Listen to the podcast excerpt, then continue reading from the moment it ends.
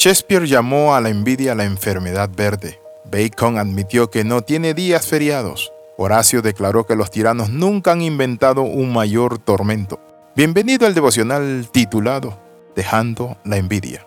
En Proverbios capítulo 14 versículo 30 dice de la versión Palabra de Dios para todo, la mente tranquila es salud para el cuerpo, pero la envidia causa enfermedades. En otras versiones dice corroe y pudre los huesos. La envidia y los celos están estrechamente relacionados y a veces se utilizan como sinónimos aunque no son del todo iguales. La envidia es una reacción a la falta de algo que otra persona posee. Los celos son una reacción al miedo o a la amenaza de perder algo o a alguien que se cree que se posee. La envidia es la angustia o el resentimiento que sentimos cuando otros tienen lo que nosotros no tenemos. Los celos son la sensación de temor o sospecha, que por cierto lo sentimos cuando nos pueden quitar lo que tenemos. Pueden haber celos buenos. La Biblia dice que Dios es un Dios celoso, aunque la Biblia nunca habla de la envidia de forma positiva. Otra palabra en la Biblia que se relaciona mucho con la envidia es codicia. Codiciar es tener un deseo excesivo de poseer lo que no nos pertenece a nosotros sino que le pertenece a otro.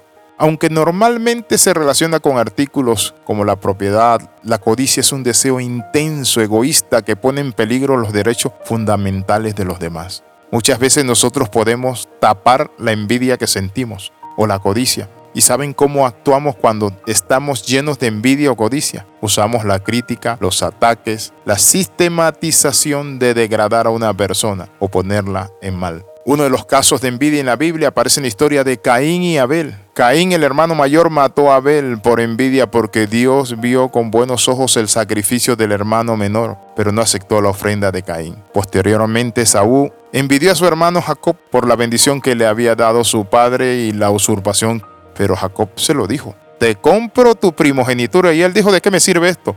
Después estaba llorando y arrepentido. Muchas veces nosotros ignoramos que la envidia y los celos son actitudes que nosotros debemos corregir porque nos hacen daño. ¿Tiene usted celo de su hermano mayor, de sus hermanos menores? ¿Tiene usted celo de sus propios hijos? ¿Tiene usted celo enfermizo? ¿Es usted envidioso, crítico? ¿Le molesta que otros triunfen en la vida, alcancen, logren y usted siente como que a usted no le dan bendición o no alcanza nada? La Biblia describe claramente los efectos de la envidia cuando se deja crecer en el corazón. La escritura dice que la envidia conduce a la muerte espiritual, emocional y física. En Proverbios 14:30 dice, el corazón apacible es vida de la carne, mas la envidia es carcoma de los huesos. Lo va matando uno lentamente por dentro. En Santiago 3:14 al 16 encontramos una severa advertencia sobre el pecado de la envidia.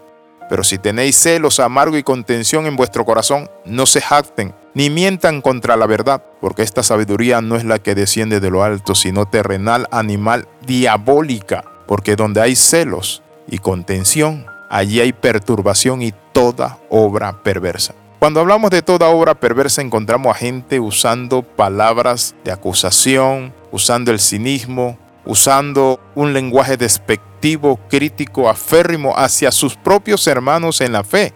Es interesante, la Biblia dice que en los que contribuye a la paz debemos estar en paz con todos los hombres, pero tenemos que cuidar y guardar más a los de la familia de la fe. Por eso es que David le dijo cuando mataron a Saúl en este endecha al pueblo de Israel, no lo publiquen en Gad ni en ningún lugar donde vivan los hijos de los filisteos, no sea que se alegren y dancen Muchas veces nosotros mismos por la envidia que tenemos nos atacamos y tratamos la forma de dañarnos. ¿Qué le parece si en esta hora hacemos un alto? Y le decimos a Dios, Dios, en esta hora renunciamos a la envidia, renunciamos a esos celos carnales, Padre del cielo y de la tierra. Señor, reconocemos que hemos estado fallando, sánanos a nosotros y permite que seamos a semejanza de tu Hijo Jesucristo. En el nombre de Jesús oramos y damos gracias. Le saluda el capellán internacional Alexis Ramos. Recuerde las 13, comenta, comparte y crece y solicite estos devocionales al más 502 42 45 60 89. Nos vemos en el próximo devocional.